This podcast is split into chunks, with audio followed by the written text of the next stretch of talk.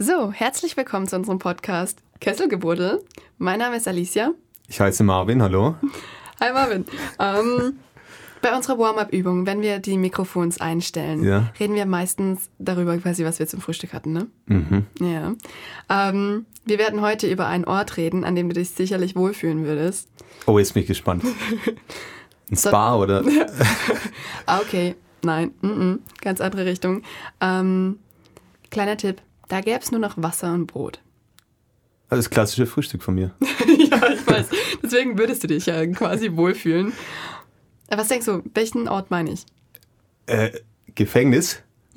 Ja, Okay, wow. Genau, da geht's dann gleich weiter. alles klar. Kesselgebruddel. Geschichte aus Stuttgart und Nomikschwätz von uns für euch. So, Marvin, du hast ja schon goldrichtig erraten. Heute geht's um das Gefängnis. Die JVA in Stuttgart-Stammheim. Ja, das ist richtig. Ähm, heute haben wir auch wieder einen Gast bei uns. Hallo, Caro. Hallo. Sehr schön, dass du da bist. Ähm, du wirst uns ja gleich noch ganz viel ähm, Spannendes erzählen, quasi, worum es sich eigentlich quasi bei diesem Gefängnis in Stammheim handelt. Ähm, davor aber würden wir erstmal in die Geschichte reinhören, quasi. Höchste Ansprüche an Hygiene, Sicherheit und Moderne.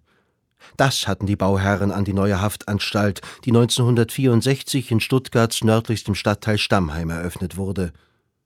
Die JVA Stammheim war die erste Haftanstalt, die in der noch jungen Bundesrepublik geplant und die erste, die in Hochbauweise umgesetzt wurde. Dementsprechend erregte sie schon damals im In- und Ausland großes Interesse. Zwei Zellenblöcke sollten insgesamt rund 800 Häftlingen fortan Raum bieten, ihr Leben wieder in geordnete Bahnen zu lenken. Dazu sollte auch berufliche Arbeit beitragen, vor allem als Beschäftigung für die Gefangenen. Trotz ihres Rufs als modernste, sicherste und schönste Haftanstalt wurden die Erwartungen enttäuscht. Im Laufe der 60er Jahre machten sich wie überall im Land die Folgen verschiedener Fehlplanungen bemerkbar. Überbelegung, fehlendes Personal, schlechte medizinische Versorgung und zu wenig Arbeitsplätze für die Inhaftierten. Als sicherstes Gefängnis der Bundesrepublik galt die JVA Stammheim aber weiterhin. Höchste Ansprüche an Hygiene, Sicherheit und Moderne. Ähm, was ja ein Gefängnis gar nicht schlecht klingt. Wie waren denn die Zustände davor, vor dem Umbau? Also man konnte die neu gebaute JVA überhaupt nicht mit den früheren Gefängnissen vergleichen. Es sollte ein Gefängnisbau aus der Stuttgarter Innenstadt aus dem 19. Jahrhundert ersetzen. Und damals waren Gefängnisse eben tatsächlich diese kerkeähnlichen Bauten, die man aus Filmen und so eben kennt. So wie so ein richtiges Verlies daneben. Genau, ganz genau so war das. Und ähm, dementsprechend kann man sich eben vorstellen, wie auch die hygienischen Bedingungen dort drin aussahen. Also es gerade eben, weil es auch nicht viele Gefängnisse gab, waren diese ständig überbelegt. Ja. Das Personal war nicht ausgebildet, wie wir es heute kennen. Das waren oftmals frühere Soldaten der Wehrmacht, die man dann eben nach dem Krieg ähm, dort eingesetzt hat. Dementsprechend war auch die Behandlung der Häftlinge nicht, also man kann es nicht wirklich als menschlich bezeichnen. Wie war die Meinung der Stuttgarter, nachdem das Gefängnis umgebaut wurde? Wie haben sie es angenommen? Ja, also die Bevölkerung damals war noch nicht so mit dem Resozialisierungsgedanken vertraut, den wir heute haben. Das Gefängnis sollte eben hauptsächlich als Abschreckung dienen Okay. und eben die ähm, Insassen von weiteren Verbrechen abhalten, damit sie später eben wieder in der Gesellschaft funktionieren können. So war eben damals die Ansicht, da stand eben die äh, Strafe im Vordergrund. Man muss eben auch beachten, dass damals Körperstrafen ja noch nicht so lange abgeschafft wurden. Deswegen war es, ähm, ja, man, man wollte es eigentlich gar nicht, dass es so wie ein Hotel aussah, wie es damals Ja. durch die Presse ging. Und Es waren einfach noch die alte Wert, also die alten Werte, die quasi existiert haben. genau, man genau, man wollte nicht, dass es, dass es äh, Verbrechern auf Staatskosten irgendwie gut geht. Das Ja. war, das haben viele damals äh, nicht Bloß nicht, dass sie sich wohlfühlen. Bloß nicht, nein. Ganz genau. Und dazu kam eben, dass das Gefängnis auch 20,5 Millionen D-Mark gekostet hat, was für damalige Verhältnisse eben sehr viel Geld Ja. war. Ja, das war, deswegen kam es eben nicht so gut Da war an. man einfach wie nicht bereit, noch mehr zu investieren, oder? Genau, Ja. es war so eigentlich ja schon zu viel. Also Ja. bei dieser Öffnung gab es einen grünen Rasen draußen und Blumenbeete und es es war eben nicht das, was die Menschen sich damals, ähm, was sie von einem Gefängnis gedacht haben. Ja. Die Sicherheit war ja auch Grund dafür, dass in Stammheim ein paar Gefangene untergebracht waren und die dann in ganz Deutschland bekannt waren. Ähm, und dazu hast du uns ja auch noch ein paar mehr Infos mitgebracht. Bin ich richtig? Genau, ja. Mhm. In den 1970ern ist die JVA Stammheim in aller Munde. Die führenden Mitglieder der Terrorgruppe Rote Armee-Fraktion, RAF, haben dem deutschen Staat den Krieg erklärt und mit Anschlägen auf sich aufmerksam gemacht. 1974 werden sie gefasst. Die Anklage, mehrere Morde, Bankeinbrüche und Sprengstoffanschläge. Für die Untersuchungshaft wird die JVA Stammheim ausgewählt. Für den anstehenden Prozess entsteht ein Hochsicherheitsgebäude direkt auf dem Gefängnisgelände. Transporte der Gefangenen sind damit überflüssig. Man hofft, Befreiungsversuche und Anschläge seitens der RAF dadurch zu verhindern. Gudrun Enslin, Ulrike Meinhoff, Andreas Bader und Jan-Karl Raspe werden gemeinsam nach Stammheim verlegt, nachdem sie zuvor in Gefängnissen quer durch ganz Deutschland verteilt waren. Zeitweise sind in Stammheim sogar bis zu neun RAF-Mitglieder untergebracht. Die Haftbedingungen der prominenten Gefangenen werden auch in der Öffentlichkeit breit diskutiert. Die Häftlinge und ihre Anwälte werfen dem Staat Isolationsfolter und unmenschliche Haftbedingungen vor. Die RAF-Mitglieder protestieren dagegen mit Hungerstreiks. Holger Mainz, einer der mutmaßlichen Terroristen, stirbt. Die Gemüter bleiben erhitzt und auch der Prozess verläuft schwierig. Die Gefangenen sind in schlechter körperlicher Verfassung, also müssen neue Gesetze verabschiedet werden, um sicherzustellen, dass der Prozess trotzdem weitergehen kann. Ulrike Meinhoff erhängt sich in ihrer Zelle, und es wird bekannt, dass die vertraulichen Gespräche zwischen den Angeklagten und ihren Anwälten abgehört werden. Ein erneuter öffentlicher Skandal. Erst nach 192 Verhandlungstagen fällt ein Urteil. Man hätte die berühmte Stecknadel fallen hören können heute Morgen, als Punkt 9 Uhr der Vorsitzende des zweiten Strafsenats Eberhard Voth das Urteil verkündet hat. Im Namen des Volkes lebenslänglich für alle drei Angeklagten und eine Zeitstrafe von 15 Jahren für vier Morde, zahlreiche Mordversuche, Sprengstoffanschläge und Bildung einer kriminellen Vereinigung. Während die Verteidiger Revision gegen das Urteil einlegen, versucht die zweite Generation der RAF die Gefangenen freizupressen. Sie entführen den Arbeitgeberpräsidenten Hans-Martin Schleyer und später ein Flugzeug mit zivilen Passagieren an Bord. Trotzdem lässt sich der deutsche Staat nicht erpressen. Die Geiseln aus dem Flugzeug werden befreit, Hans-Martin Schleyer wird später erschossen aufgefunden. Als die Nachricht nach Stammheim gelangt, nehmen sich Bader, Raspe und Enslin das Leben. Irmgard Möller überlebt schwer verletzt. Die Angehörigen der Toten und die RAF-Anwälte werfen dem deutschen Staat daraufhin Mord vor. Auf eines allerdings legt das Justizministerium in Baden-Württemberg Wert. Zumindest die Frage, dass sich die vier Häftlinge bzw. die drei Häftlinge, die inzwischen tot sind und Irmgard Möller äh, selbst ans Leben wollten. Diese Frage allerdings soll zweifelsfrei geklärt werden. Deswegen werden bei der Leichenschau und bei der Obduktion erstens internationale Sachverständige dabei sein und zum Zweiten Vertrauensanwälte der Angeklagten. Bei der Obduktion werden keine Hinweise auf Fremdeinwirken gefunden. Trotzdem bleiben viele Fragen bis heute offen. Eines ist jedoch klar. Die Todesnacht von Stammheim hat den Mythos des sichersten und schönsten Gefängnisses für immer zerstört. Unfassbare Geschichte über die RF, diese mhm. linksextreme deutsche Terrorgruppe. Sehr radikal. Hungerstreik, Isolationsfolter, inakzeptable Haftbedingungen. Es klingt ein bisschen nach einer modernen Version vom ähm, amerikanischen Alcatraz. Aber wie waren eigentlich wirklich die Haftbedingungen für die RAF-Leute damals im Stammheim? Also heute wissen wir eben, dass sie, auch wenn es anders behauptet wird, sie trotzdem viele Privilegien hatten. Okay. Sie hatten eben dort ihren, ähm, ja, ihren eigenen Bereich, den siebten Stock in Stammheim, den man perfekt isolieren konnte. Mhm. Deswegen wurde das Gefängnis also auch ausgewählt. Also der gesamte siebte Stock gehörte dann ihnen genau. quasi. Ah. Sie hatten den gesamten siebten Stock quasi für sich. Mhm. Und ähm, ja, teilweise waren sie ja nur zu viert, teilweise auch zu neunt, aber trotzdem hätten natürlich viel mehr Gefangene dort eigentlich einsitzen können. Aber mhm. sie hatten eben diese Privilegien, sie durften auch Aber sich. also warum hatten sie gerade so viele Privilegien? Also Ja, also wie war das, das, möglich? das ist eben, das hat teilweise auch mit der damaligen Zeit zu tun. Man kannte noch keinen wirklichen Fall von Terrorismus. Man wusste nicht, wie man mit Terroristen umgehen sollte. Dazu kam natürlich, dass ähm, sie gerade durch ihre Anwälte und ähm, die Medien auch öffentlich signalisiert hatten, dass es ihnen eben sehr schlecht geht, so wie sie inhaftiert waren. Ja. Und da wollte man eben dann möglichst verhindern, weiter Öl ins Feuer zu gießen und dachte eben, wenn man ihnen gewisse Privilegien gibt, wenn man ihnen mehr Bücher, Zeitschriften, Plattenspieler und wenn man ihnen davon mehr gibt, dass sie Ja. dann vielleicht nicht mehr so schlecht über die Justiz reden würden. Aber das hat natürlich nicht funktioniert, weil es eben auch zu ihrer, ja, zu, ähm, sie haben es gebraucht eben für das öffentliche Bild, dass sie es sich so darstellen konnten. Ja. Mit der Entführung von Hans-Martin Schleyer hatten sie natürlich auch später ein unglaubliches Druckmittel an ihrer Seite. Glaubst du, das hat auch dabei geholfen, ihre Haftbedingungen entsprechend angenehm zu gestalten?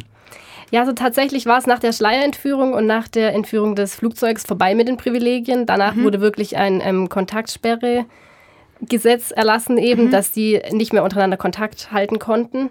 Was sie aber auch umgehen konnten, weil ähm, Jan Karl Raspe war so ein richtiger Fuchs. Also der hat anscheinend, der war technisch sehr begabt und hat durch das frühere Anstaltsradio quasi Kontaktmöglichkeiten für sich und äh, die anderen Gefangenen geschaffen. Also sie konnten trotzdem noch Kontakt halten, Ja. auch wenn das eben dann unbemerkt war. Ja. War vielleicht dann auch quasi falsch, dass sie dann am Anfang die Privilegien hatten, denn dadurch war es ja dann möglich irgendwie, dass sie das sich irgendwie.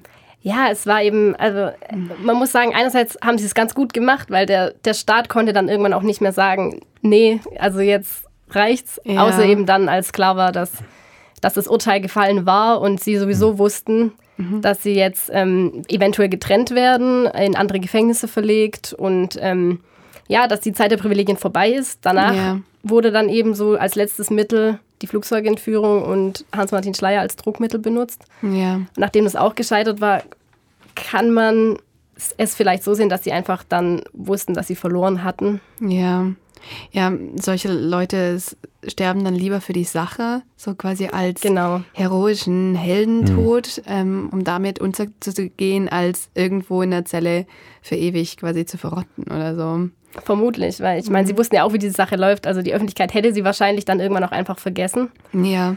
Die zweite Generation war schon längst nicht mehr so populär wie sie halt als Gründungsmitglieder. Und Ja.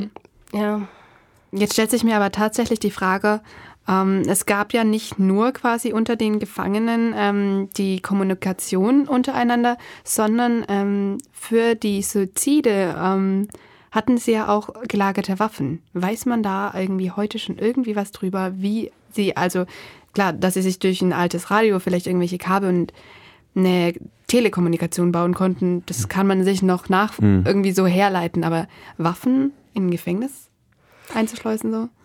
ja, also das war damals eben auch der, ähm, ich glaube, der größte Skandal, kann man schon so sagen, weil man sich eben nicht vorstellen konnte, wie in so ein sicheres Gefängnis, was wirklich es wird ja die ausgewählt ganze Zeit wurde. angeprangert. Genau. Es ist das Hochsicherheitsgefängnis so von ganz, Ganz genau. Deutschland. da konnte sich eben auch keiner erklären, wie die Waffen da hineingelangt sind. Also Ja.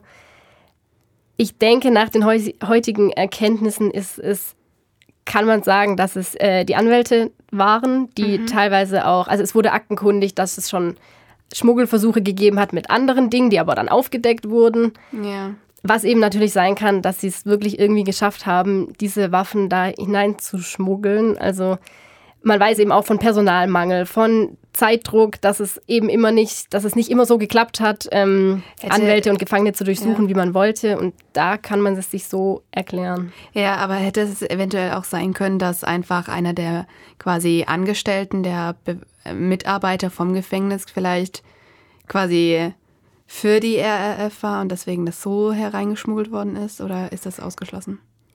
Also ich würde sagen, das könnte auch gut sein. Ja. Darüber ist jetzt nichts vermerkt oder so. Es kann Ja. natürlich sein, dass es irgendwie Maulwurf, Ein irgendwo Maulwurf kam. gab. Ja, genau. klar, ist auch nicht unmöglich. Aber ich denke eigentlich, also gerade auch vom, um vom Umgang, den die ähm, RAF mit ihren Bewachern hatte, dass da nicht wirklich viel äh, Zuneigung war. Ja, gerade Andreas Bader hat äh, die Angestellten der JVA oft provoziert, hat sie eben auch teilweise bedroht, indem er eben sagte, ja, wir sind zwar hier, aber wir haben genug Leute, die uns draußen unterstützen und ihr Ja. habt alle auch eine Familie, die wird nicht beschützt. Und ich glaube, dass da so viel Sympathie aufkam, kann ich mir eigentlich nicht vorstellen. Ja, Schwer vorzustellen. aber gut, klar, ich meine, letztendlich, es, es wird wahrscheinlich nie so ganz rauskommen. ja. Vor allem, da ist halt dann auch die Frage, ähm, von RAF-Seiten wird ja behauptet, es war ein Justizmord so. Und dann die andere Seite behauptet dann aber, nein, es waren Suizide. Da treffen ja auch so absolut zwei Fronten aufeinander und es ist bis heute nicht geklärt, wer hat jetzt recht, wie, wo, was. Also es ist ja auch irgendwie ein Punkt, der bis heute noch an diesem Gefängnis so kleben bleibt und Ja. das beschäftigt so. Ja, das stimmt. Also tatsächlich wird da bis heute auch noch drüber diskutiert und Ja. Gerade wie du sagst, weil es diese gegensätzlichen Meinungen gibt, liegt die Wahrheit wahrscheinlich irgendwo in der Mitte. Also Meistens ist es dann so, so ja.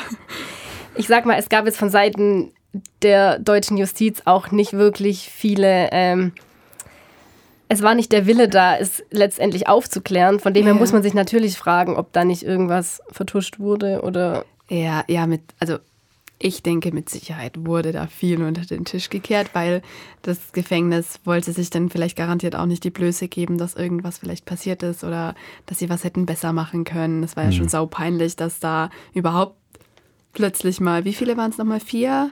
In Oder- der Nacht waren es drei, die Ach, drei, gestorben genau. sind und eine, die schwer verletzt überlebt hat. Also Ja. Ja, saublöd, ja, es ist wirklich maximal dumm gelaufen, kann man sagen. Aber ja, da scheiden sich bis heute tatsächlich die Geister dran. Ja. Und bis heute ist einfach die Geschichte der RAF eng mit der JVA Stammheim verbunden. Ähm, was wird heute dagegen getan, um ein bisschen diesen Ruf von damals loszuwerden? Also man kann sagen, dass die JVA sich wirklich dann in der, in der Zeit danach viel Mühe gegeben hat, dass sie dieses äh, alte Image los wird. Es gab natürlich viele Umbauten, es gibt einen komplett neuen Eingangsbereich, die Zufahrt wurde geändert, es wurde natürlich auch viel ähm, an die, die Sicherheitsvorkehrungen wurden auch angepasst. Ich meine, es ist jetzt auch wieder 50 Jahre her, dass das Gefängnis Ja. gebaut wurde. Da hat sich natürlich viel geändert. Schon allein, was wir heute für technische Ja. äh, Möglichkeiten haben Ja. und da mit der Technik die Sicherheit quasi unterstützen können. Genau. Das ist ein Wahnsinn. Deswegen musste sowieso eigentlich immer nachgebessert werden. Und ja, es sind auch tatsächlich ähm, fünf neue Hafthäuser in Planung oder wurden schon gebaut, sind teilweise auch schon eröffnet, weil sie tatsächlich den äh, Zellenblock 1, in dem auch die RAF war, komplett ersetzen wollen eigentlich. Also Ja. das ist so der Plan. Gerade auch mit dem Hintergrund einfach nicht mehr mit dieser Geschichte direkt verbunden zu werden. Also man könnte sagen, dass es tatsächlich die technischen Möglichkeiten sind und einfach, dass es jetzt älter ist. Aber Okay. ich glaube auch wirklich, dass es vielleicht auch ein bisschen ums Image doch geht. Weil man auch dieses, ja, dieses Gefängnis, das hat einfach so ein, so ein prägnantes Äußeres, man erkennt es eben einfach. Und es, es war eben auch das erste, das in seiner Art so gebaut wurde. Ja. Deswegen wird es eben auch irgendwie immer einzigartig bleiben. ja, und eigentlich einfach allein schon aus dem Grund, weil die RAF da war und ganz Deutschland quasi auf Stuttgart nach Stammheim geguckt hat quasi. Ja, das ist. Tatsächlich ist das auch ein Grund, dass viele Stuttgart überhaupt kennen. Also gerade Ja, super. jetzt vielleicht nicht in unserer Generation, aber ich schätze mal, in der davor ist es tatsächlich so. ja, ja, mit Sicherheit. War ja sehr präsent in den Medien. Ja, da hat es tatsächlich sehr im Kessel gebruddelt damals. Wortwörtlich. ja. Ja, Caroline, vielen Dank, dass du hier gewesen bist. Danke, dass Eine ich hier sein sehr durfte. interessante Geschichte. Dankeschön. Ich fand es schön, mit euch zu reden. Vielen Dank. Dann verabschieden wir uns Ja, mal. genau. Das und war's bis wieder. zum nächsten Mal. Bis zum nächsten Mal. Ciao. Bye, bye. Dieser Podcast ist eine Produktion der Uni Tübingen. Für mehr Infos schaut doch mal auf unseren Social Media Kanälen vorbei oder schreibt uns eine Mail an kesselgebruddel der Podcast at gmail.com. Ade und bis zum nächsten Mal.